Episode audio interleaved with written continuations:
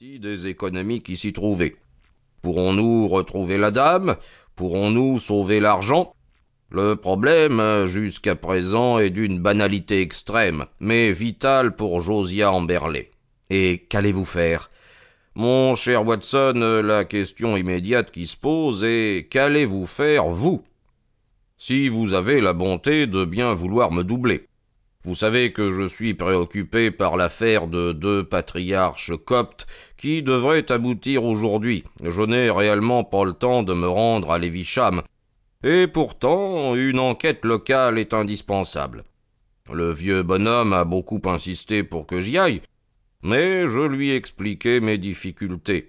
Il est disposé à accueillir mon représentant. Je ne crois pas, répondis-je, je pourrais vous rendre beaucoup de services, euh, mais je ferai de mon mieux. C'est ainsi que par un après-midi d'été, je partis pour Lévicham.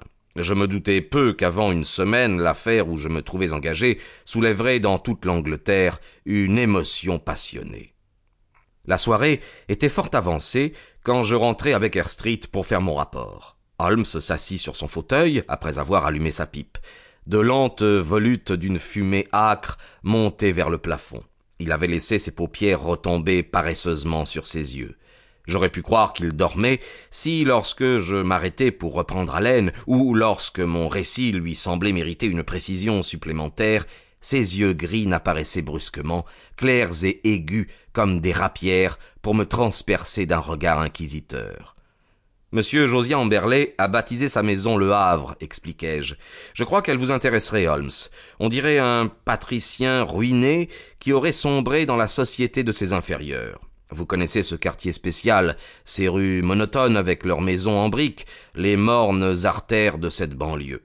En plein milieu, se dresse une oasis d'ancienne culture et de confort. C'est cette vieille maison qu'entoure un haut mur baigné de soleil, marbré de lichens, tapissé de mousse, le genre de mur qui retranchez la poésie, Watson, coupa Holmes avec sévérité. Je note simplement un mur en briques et haut. Bien. Je n'aurais pas su que c'était le Havre si je ne m'étais renseigné auprès d'un badaud qui fumait dans la rue. J'ai mes raisons pour mentionner cet homme. Il était grand, brun, il avait de fortes moustaches et une allure assez militaire. Il a répondu à ma question par un signe de tête et m'a lancé un coup d'œil euh, curieusement interrogateur dont par la suite j'ai eu à me souvenir. J'avais à peine franchi la grille que j'ai vu M. Amberley descendre l'allée.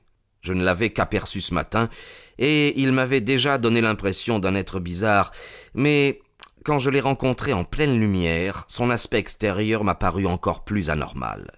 Je l'ai étudié naturellement, me dit Holmes mais votre impression personnelle m'intéresse. Il m'a semblé littéralement écrasé sous les soucis. Il avait le dos voûté comme s'il portait un fardeau pesant. Cependant, il n'est pas aussi débile que je me l'étais imaginé.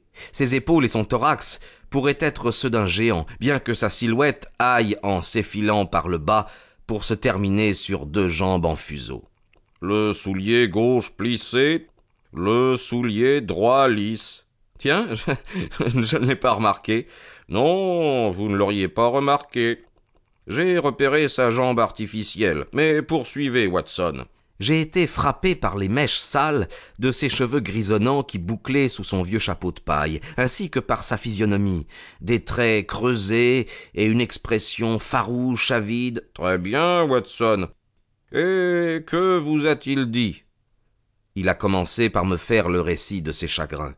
Nous avons marché ensemble dans le jardin, ce qui m'a permis d'inspecter les lieux. Je n'ai jamais vu un endroit plus mal entretenu. Le jardin est abandonné aux mauvaises herbes, tout respire une négligence sauvage au sein de laquelle les plantes suivent les caprices de la nature plus que les règles de l'art. Je me demande comment une femme convenable a pu supporter un pareil décor. La maison en est au dernier degré du délabrement. Le pauvre homme semble s'en rendre compte et vouloir y remédier, car un grand pot de peinture se trouvait dans l'entrée et il tenait un gros pinceau dans la main gauche. Il était en train de repeindre les boiseries. Il m'a introduit dans son sanctuaire défraîchi et nous avons longuement bavardé. Bien sûr, il était déçu que vous ne fussiez pas venu vous-même. Je n'escomptais guère, m'a-t-il dit, qu'un homme